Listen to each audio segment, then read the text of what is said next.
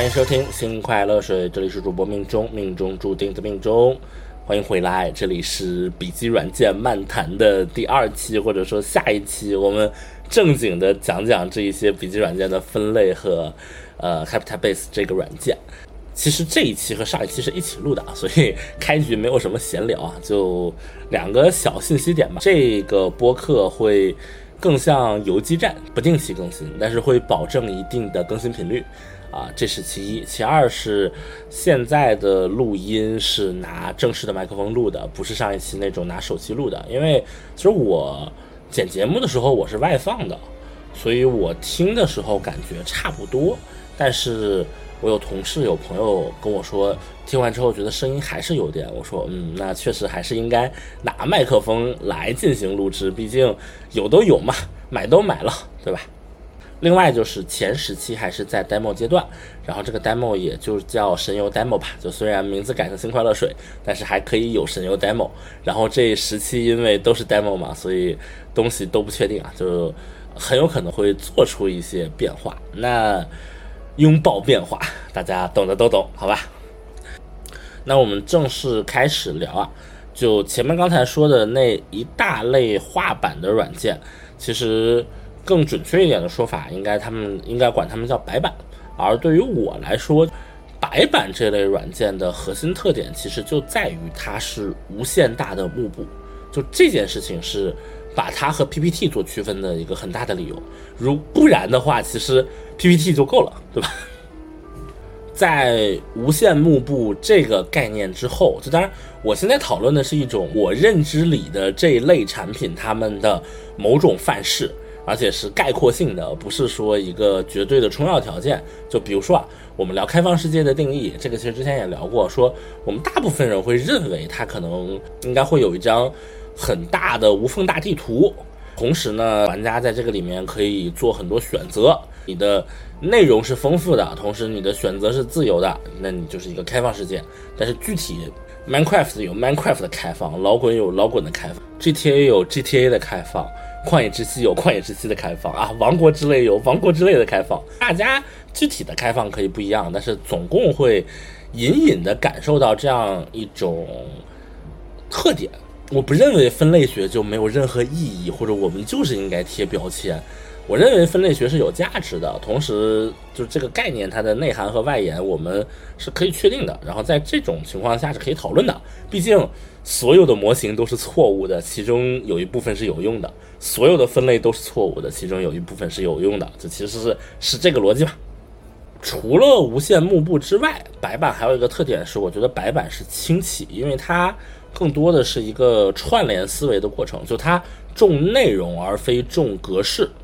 所以，比如说，我们先举一个不恰当的例子啊，白板之于 Figma 这样的软件，其实就像是 Markdown 之于 Word。就我不需要调那么多格式，我只需要打的时候很，我我只需要打字的时候很快，它这个渲染出来很漂亮，哎，就可就 OK 了。我我不需要高度的那么高度的自定义的性质。然后从体验上讲呢，我觉得白板有两种，第一种是是收集式的白板，就比如 Figma，比如那个 Freeform，就是那个苹果的无边际，就你会发现它里面有一便签，就是便利贴，你可以把这个便利贴往上贴的这样一个逻辑，我觉得这是一种收集式的。就之前我们做一些脑报或者 workshop。会真的用一个白板，然后大家把一些点子往上贴，就感觉是这样的。就其实我们所有东西都是写，就所有东西都是以一种更草率的方式，就中性的草率的方式，呃，潦草的方式把它写在这个便利贴上，然后再把所有的便利贴收集在上面，然后我在上面归一些类啊，打一些分啊，其实是干这个的。那那这个时候，这个白板其实它是一个电子协作软件。因为你一个人干这件事情其实是没什么意义的。然后，如果你是这么做的话，那你一定要就这个白板软件一定要加强它的协作性。第二种其实说白了就是流程图式的，其实就是无限尺寸的 PPT 啊，比如说这个 Miro 啊、Board Mix 啊都可以。就是我们会我更常画这些流程图，或者说它的一些逻辑关系图，来去表达一些东西。在这个过程中，如果我有一个无限的幕布，我可以这边放一个思维导图，那边放一个流程图，下面又打一些字，画一些矩形，然后我自己画一些示意图，啊，这个都都 OK。在这个阶段里可以 all in one，就我我不认同 all in one 这个概念，但是我觉得在这个阶段内去 all in one 的软件是 OK 的，就这个是白板软件，就。刚才说了两个特点，一个是无线幕布，一个是氢气，然后题有两种，我不想做成知识付费的感觉啊，那就随便唠唠。第二个是 Notion，Notion 我一直还爱的深沉吧，就 Notion 这个东西，它和所有软件不太一样的地方是，它其实是挺开天辟地的，它率先引入了一个概念叫 Block。我是觉得 Notion 在设计层面其实是很有设计洁癖，或者说结果上是一个很优雅的软件。它里面最小的单位，所有单位都是一样的。然后这个单位叫 block，叫块儿。就你会发现你在 Notion 的笔记中有一个经常常见的选项是，比如说我打了三句话，然后我可以把第三句话我长按，长按之后把它拖动。然后这个时候，其实我就拖，我就拖的是那一个方块嘛，我能把它挪到其他地方。就这个东西说明我打的这一行这个字是一个方块，是一个 block。然后这个 block 其实是可以转换成配置的。我的任何一个页面其实都是 block，只要我把它转化成页面之后，那我就可以点进去，我就可以无限嵌套。它是这样一个逻辑，所以，嗯，你会发现。它行跟行之间，如果你打那种很快的，你不需要换行，都是一行一行一行半行一行半行。这样的笔记的时候，如果你顺着一列下来，你会发现它的行距其实很难受，因为刚才说了，它每一个都是块儿的逻辑，所以它块儿其实是一种段落，所以它每一行之间其实都是段落的那个段间距。那如果你想在这个 block 内换行，反正不是按 Ctrl 加回车，就是按 Option 加回车，跟那个 Excel 的那个单元格内的回车差不多。因为它有 Block 的逻辑，所以它有两种换行，一种是在 Block 内换行，一种是我正常换行，其实就是新建一个 Block。然后它很多属性其实都是跟着这个 Block 走的嘛。比如说 Notion 当时最主打的概念其中之一就是链接，其实就是 Block 之间的互相引用嘛。但是它当时还有一个很细微的功能，它引用不需要引用配置，它引用其实是可以定位到 block 的，会有有点麻烦。然后而且开启之后，那个 block 边上会生成一个十六进制的一段码，然后它会去引用那个码的位置。就这个体验，当时研究过一下，体验不太好的，反正就是这样一个东西。你会发现这类软件和另外一类就是主流的笔记软件叫 Markdown 的笔记软件。会有很大的差别，就是 Markdown 是什么？Markdown 是一种轻量级的语法啊，具体的我就不多介绍了。反正它跟当时的这个网页编辑很有关系。然后它的特点是，比如说我想打一个无序的列表，我只需要打一个杠，再打一个空格，然后我后面输任何东西，它就会自动的在。预览模式下给我变成一个无序的列表，比如说我想打这个标题啊，我只要打一个井空格后面一堆东西，它就是一个这个一级标题。呃，Markdown 的逻辑规范上，一级标题是不存在的，一一级标题是你这个笔记笔记本身的标题，就是你在这个笔记内部最高级的标题其实是二级标题，但这个东西。啊，是一个比较古早的规范吧，现在好像遵守的人也不多。我就是随便一说，反正我自己用的话，我可能是从三级开始用的。呃，如果结构不复杂的话，就是我只有三级和四级这两级标题，一共是五级吧，五级还是六级，反正大概是这样的。比如说你想加粗，你只要那个选中这个词，然后加两个星号就可以了。但是 Markdown 这种。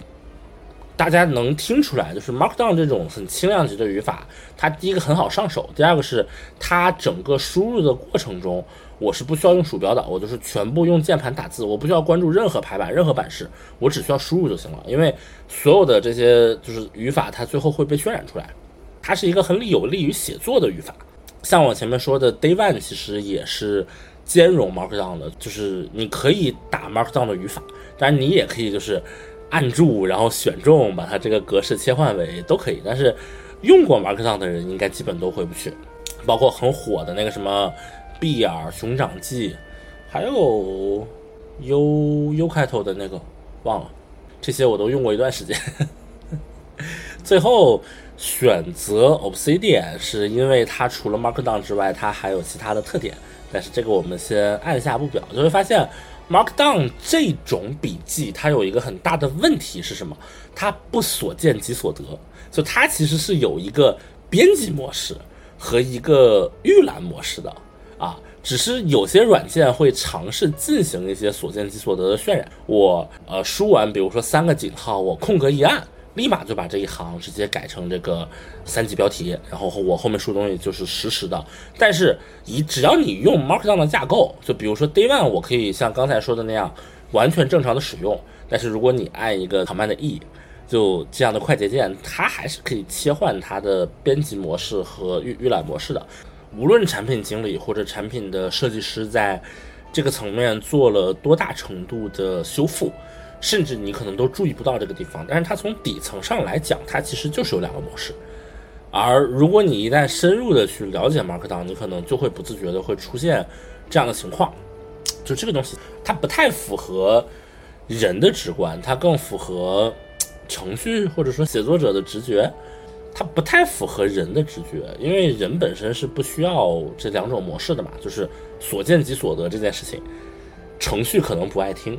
但是对于用户的角度上来讲，如果想符合直觉，就所见即所得，就是一个非常应该的东西。那这个时候你就会发现，Notion 出来了，就是 Notion 的这个 block 的逻辑，它有一大特点是它一定就是所见即所得的。同时，它的每个 block 其实是可以放一些原信息的嘛，然后它就可以有不同的视图，比如说数据库视图，比如说这个画廊视图。我前面的我画廊视图我前面有聊过。然后在这个数据库视图下，它更像什么呢？就这个东西，我很难描述啊。就我是管它叫 Notion 的数据库视图，听起来有点怪怪的。那不如叫飞书的多维表格。国内语境下，这个东西最简单的概括方式就是多维表格。就是 Notion 是一个，因为它多维表格里的每一列对于 Notion 来说就是一个 block，只是我把这些原信息都写在了里面。但是随着后来的一些更新，他想对小的地方做一些体验修复之后，他搞的那些什么，呃，子项目啊，一些什么其他的东西，就渐渐让我觉得 Notion 有的地方用起来其实是很别扭的。就是他为了所有东西都是 block 的这个，你管它叫设计洁癖，叫理念也好，其实是牺牲了一些东西的。早期在最开始，它这个概念很漂亮。但这个概念做完之后，实际用户用的时候，你就会发现它开始要打补丁，打很多补丁啊。我再举一个例子啊，像刚才说的，我对 Notion 很不能忍受的还有一点就是复制粘贴，因为它每一个 block 其实是一个段落嘛，然后所以比如说我在 Notion 里打了五行，除非你跟我说我全部是按着 Option 换的五行，那它的。格式排版上又会有一些问题，就我就不能像 Notion 主打的，它的这个行之间可以按住拖动了，因为我五行都在一个 block 之内。但如果我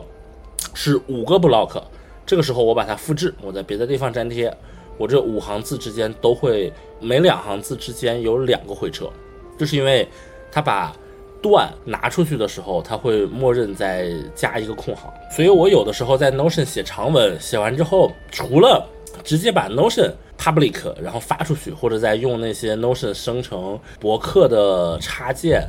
之外，我我想把这个东西再发到别的地方，就都会有我刚才说的那个很糟糕的体验，除非对面平台也做了一些特殊操作吧，反正这个也是我当时被劝退的一部分原因。那么我们聊回 Obsidian。就是 Obsidian 是一个什么样的软件？它是一个以 Markdown 为基础，支持高度的自定义，包括一些什么 CSS 代码呀，然后各种第三方插件呀的一个软件。就是你一进来这个软件，你会发现它很丑，因为我个人的理解是，它最开始的那个东西就不是给人用的，它最开始的是一个默认状态，是希希是希望你去调的。Notion 是一个各方面都调好、已经调好的软件，打开即用，拎包入住。但是 Obsidian 你刚刚拿到手的时候，它是一个没有调的状态，它不是一个严格意义上能用的东西。然后你就会换主题啊，换各种各样的东西啊，加很多插件，甚至它自己有一些核心功能都是插件，就它有一些自己官方的核心插件啊。我用了核心插件，其实我用的比较多。然后第三方插件，我先看一下，我一共装了二十多个插件。实话实说，我 Obsidian 插件用的其实不多，因为很多插件它要更新才能稳定嘛。然后你用的越多的插件，其实就是你的这个系统越脆弱。Obsidian 它主打的是一个个人的知识管理系统，就是它是基本不考虑协作的，它是纯从个人角度出发，保证你个人用起来最好用的。而对于我来说，所以它有大量的插件和这个自定义，甚至很多地方它是可以直接敲代码的。我用的最多的插件是 Data View，就是一个数据筛选的插件。就比如说啊，我用这个 Data View 加这个 YAML 语法，就是比如说我现在有一篇笔记，是我播客第一期准备的一个大纲，前面用语法写了一下这个播客是什么，名字是什么，就这一期节目名字是什么。录制日期是什么？我录制时的感受是什么？预计上线是什么？我把这些信息都用这个 YAML 语法给它写出来之后呢，我打开另外一个新建一个空白的笔记，然后在这个笔记上我用这个 Data View 打一个这个代码块，然后我说从哪个地方哪个地方筛选，然后不要什么条件，然后要什么条件，然后把这些数据出来，再给它改一些名字啊什么的，然后啪一个表就出来了。然后这个表我一点某一个东西就点进去了，就等于是刚才如在现在的 Notion 它可以重复引用了嘛？但是 Notion 最开始的时候是不能重复引用的，就是它等于是所有 block 之间的那个嵌套的关系，它本身的那个树状图的分支的那个存储结构。然后但是 Obsidian 不是的，就是 Obsidian 它的这个引用是它的 link 是纯 link，就它。跟文件存放的位置是完全脱节的哦，这个也是 Notion 的一个好处，就是 Notion 其实是把文件存放位置这件事情给干掉了，用户不需要体验这个。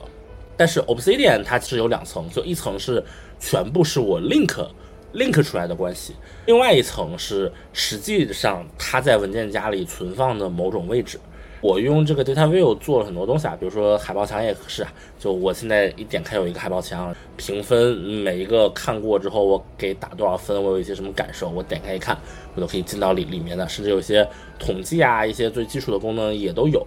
这个是我最喜欢的，或者说我打了 tag 的所有笔记，哎，全都在可以在这个地方那个列出来，就等于是通过检索的形式帮你建立了很多 link。然后检索其实到处都哪里都是这个逻辑啊，其实就是一些筛选。然后你的关系是与还是或？呃，Excel 的那个检索的逻辑是这样的，然后数据库的检索的逻辑也是这样的，就就不用管什么语法，就反正大的逻辑其实都是这样的。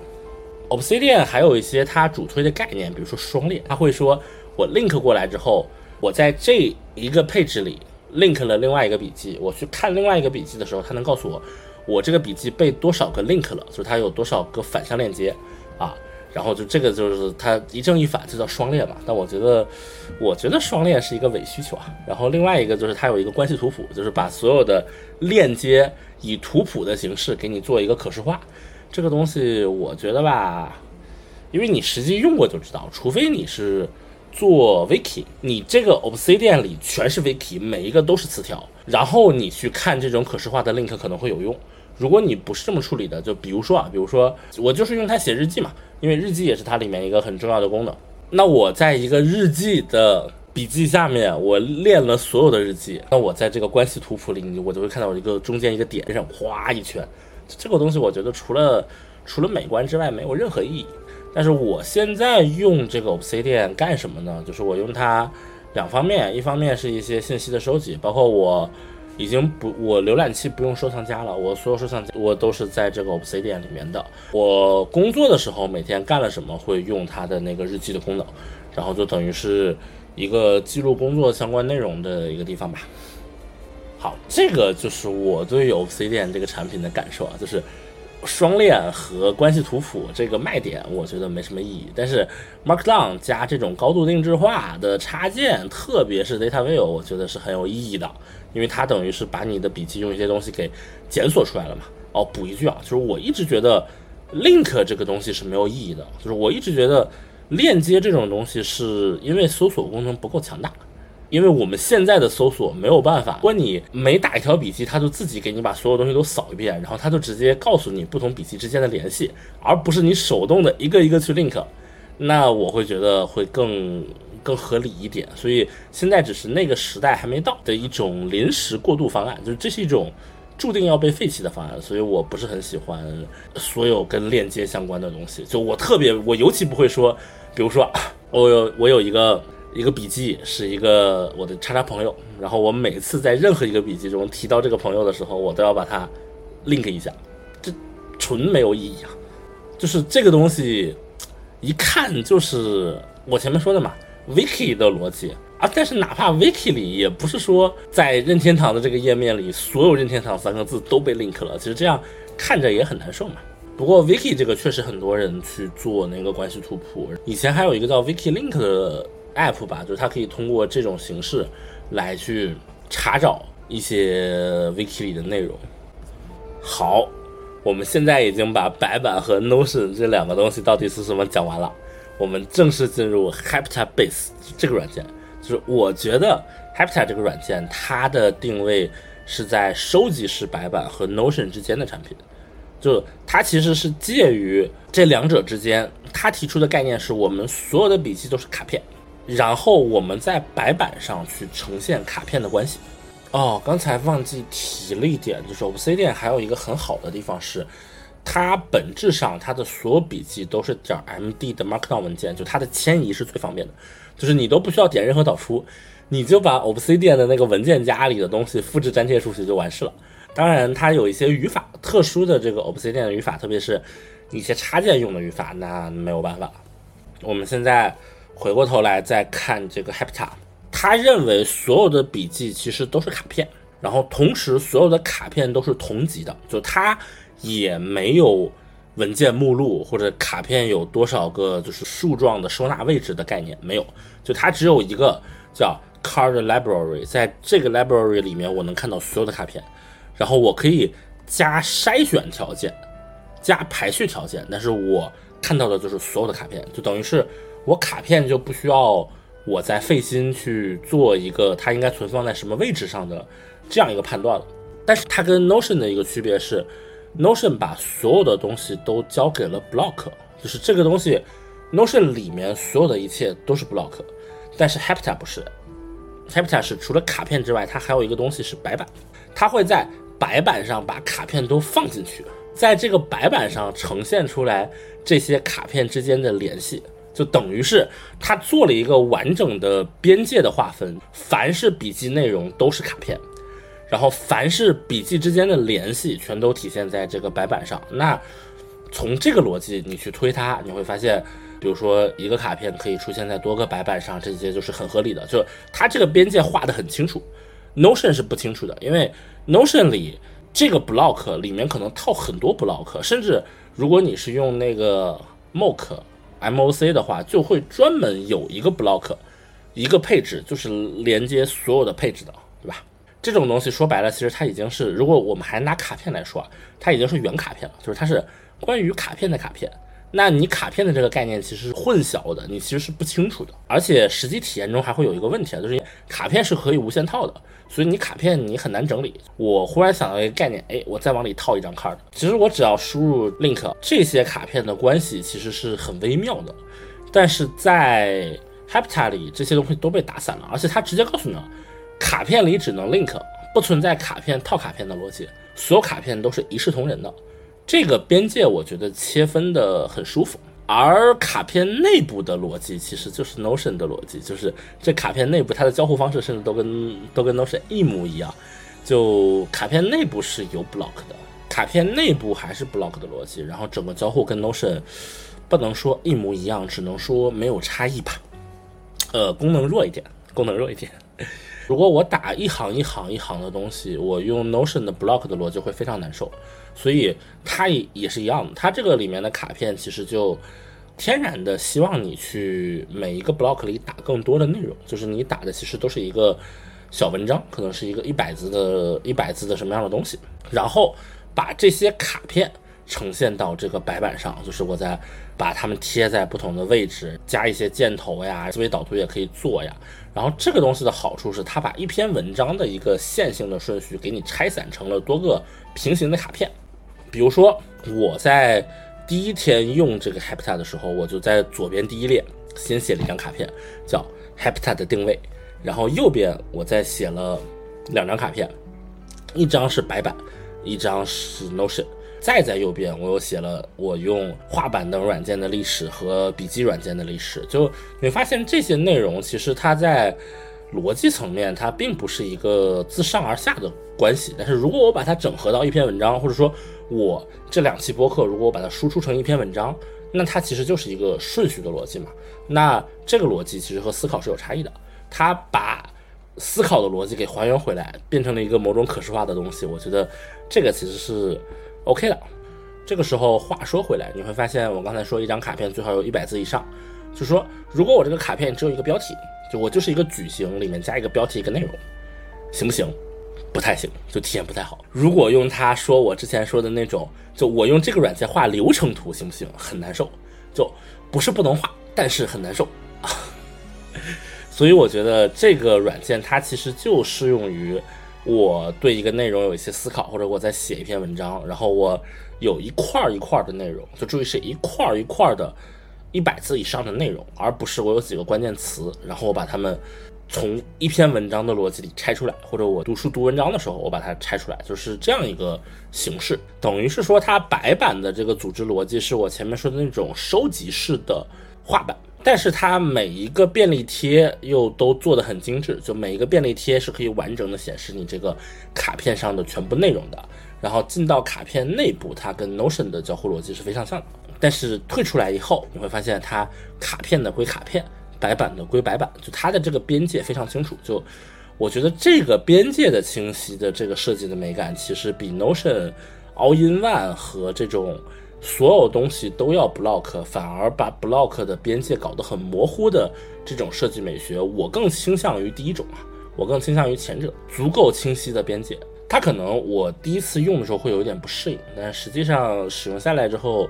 我就会觉得嗯还是挺舒服的。然后它还有一个很很聪明的地方，所有的东西都是卡片，那这个卡片上应该有它相应我需要管理的东西。那比如说我卡片可以装一些这个元数据。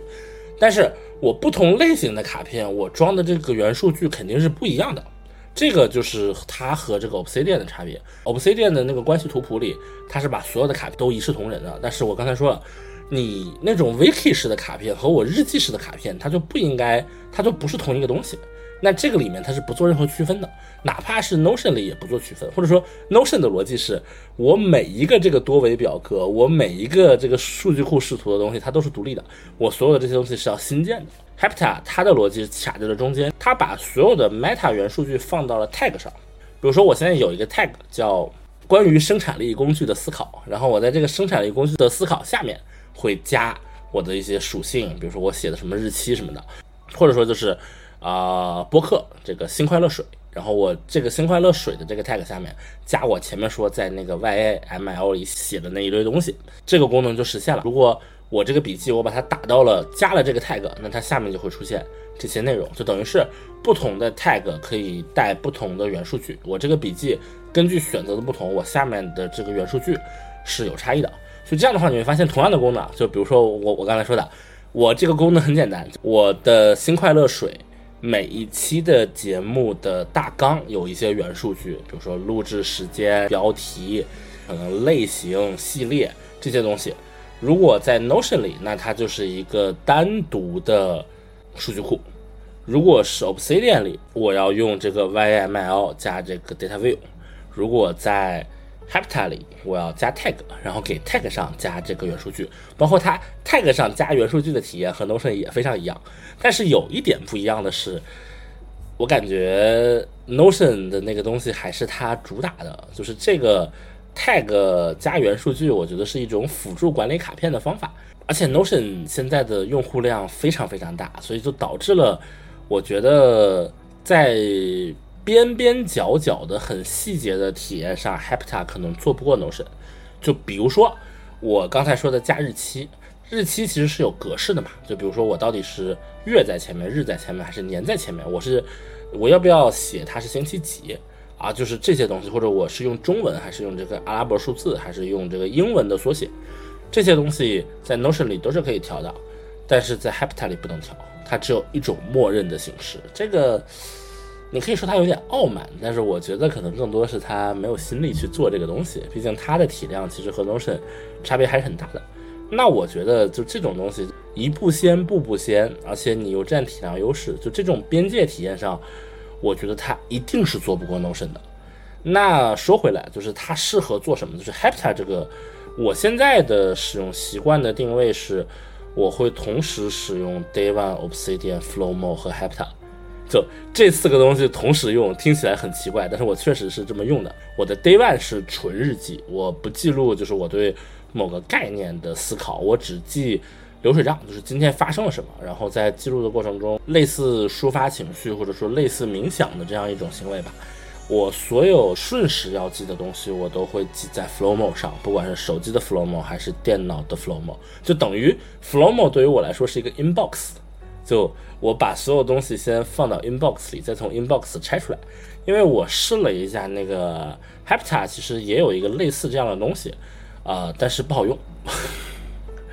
大部分内容还是在 Obsidian 里面，但是如果是我刚才说的，它有一些复杂的结构。然后同时每一条它的这个内容又比较长，比如说我现在想研究一下这个 Hepta 定位啊，白板是什么啊，No 就是白板是什么，Notion 是什么，我会把它放在这个 Hepta 里面。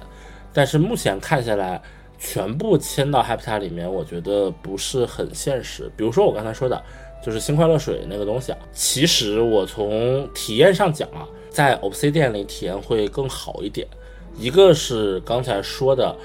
它的元数据有一些边角的这个处理，它不是很 OK。比如说它格式不能设置，但是 Obsidian 里所有东西其实是我打的嘛，这是其一。其二是它只能用一个搜索的逻辑，就是我难道要每次进我所有的 card library，我选一个 tag，我进 tag 的，或者我从 tag 进去，我在 tag 的这个数据库里，我把它们都搜出来，然后我点哪个看哪个，就这个过程和。呃，C 店实际使用的时候，我已经把一个页面放在那，进去再点一下，这个体验我觉得还是要差一些。虽然他们逻辑上是一样的，因为 Data View 其实也是这么搜的逻辑，但可能是就整体体验吧。反正我会觉得暂时来看 obsid 店更好一些，这个我不确定。反正我这边的结论是不是所有东西都能搬过来，所以我可能是尝试进行一些思考的内容，先在这个里面辅助思考。然后主流的内容还是放在 Obsidian 里，然后 Flowmo 当 Inbox Day One 专门用来写日记、舒缓情绪。好了，就这种是我现在的四个笔记软件的使用方法。额外提一句，就是 Hepta 现在还有一个问题是，它对 Mac 上的触摸板的。缩放和触摸板的轻拍这两件事情，嗯，我觉得适配的是有问题的，就反正体验不是很好。在 Windows 上用键鼠操作其实相对好很多，就这个我先按下不表，就这个可能是还没有修好的一些东西。最后值得一提的是，我前面对比的这三款软件，就是 Hepta、Notion 和 Obsidian。其实 Hepta 的作者、创始人本人他也写过一篇博文来对比这三个软件，然后他当时里面的观点是说，想看这个软件的区别，其实就看他们的核心的使用情景，甚至看他们的 slogan 就能看出差别。他说 Notion 的这个 slogan 是 Your Wiki Docs Projects Together，再加一个那个 AI 嘛，就他更强调一些协作。然后把这些东西全部包进来，All in one，这个和前面说的万物都是 block 的逻辑，某种程度上我觉得是一体两面吧。然后 Obsidian 是 sharpen your thinking，就是让你的思维更锐利，它是一个私人的、灵活可以调整的、能改变你思维方式的这个一个笔记软件，或者说它就是一个生产力系统啊。然后但是 h a p t a 它自己的一个定位是 make sense of complex topics，理解一个复杂的概念。他会认为说，比起笔记软件，它更像是一个学习软件。就它的目标是帮助用户更好的学习，而非帮助用户记更多的笔记或帮助用户打造生产力系统。这个其实就是我们前面说的工具的误区和迷思嘛，就是工具是手段而不是目的，它更聚焦于目的。但是因为它的目的是学习，所以导致了我前面说的它的这个使用场景是窄化的。它可以在窄化之后去尝试去扩充，但是这种扩充一定是一种打补丁，就它的体验一定是不好的。所以我还是倾向于，就我为什么觉得 All in One 有问题，就是因为 All in One 往往都是一个很漂亮的底层概念，然后它在上面不断打补丁，然后这样的话，它的体验一定没有专门去为了一个东西而去做一套配套的玩意儿，它的体验会更好。就像任天堂其实会有一句话嘛，他们说。如果一个公司真的想做出他们完美的软件，那他一定会为了这个软件而去开发硬件，就这是一个逻辑吧。苹果其实之前也说过这个话，就这是我觉得 All in One 不太可能。你通用性和特异性之间永远是会有差别的，哪怕大多数情况下这个设备强到大多数情况下都兼容，但是这两者它的内核上是矛盾的，是排斥的。这个是我对于这个笔记的一个看法。但总的来说，我觉得这个笔记。确实让我重燃了一点关于这种知识知识库啊什么什么东西软件的一点热情吧，所以也录了两期播客。这期播客的时间会比想象中的长一点。这期就这样吧，然后说一下后面的预告吧。我打算开一个新栏目叫“概念小传”，就是会讲一下什么是概念。这是我最近和。付桥老师啊，就自从我们录了那一期《风之谷》之后，我们经常交流。他跟我说的，呃，一些东西，以及业内我们也有一些交流。就甚至一个很好的消息是，总算碰到了任天堂的很高层的人的，跟他们有关系的人，进行过一些交流之后，会发现概念这个东西其实很重要的，所以会开一个系列节目叫。概念小传，第一个概念小传讲的当然是宝可梦诞生的故事了，但可能也会讲两期吧。这是一个，还有一个是跟一些朋友也聊了一下，会来讲讲他跟设计有关的东西。还有一个朋友吧，就是最近搞了一个 JRPG 的创业项目，就是还还在呃最初期的阶段，但是整个过程和他走过的、想过的路也挺。很有意思，也是很值得去记录、讨论、去分享的。然后，所以后面会请两位嘉宾来聊，这个不一定，这个就只是一个计划啊，别的就没有了。走一步看一步吧，就这个博客还是这样。然后欢迎大家在网易云、小宇宙、苹果博客、翻译型客户端、RSS 所有东西订阅收听本节目。然后，如果你喜欢，可以分享给你身边的朋友。但是这两期我估计。还是比较劝退的，那就这样，感谢你的时间，我是主播命中，命中注定的命中。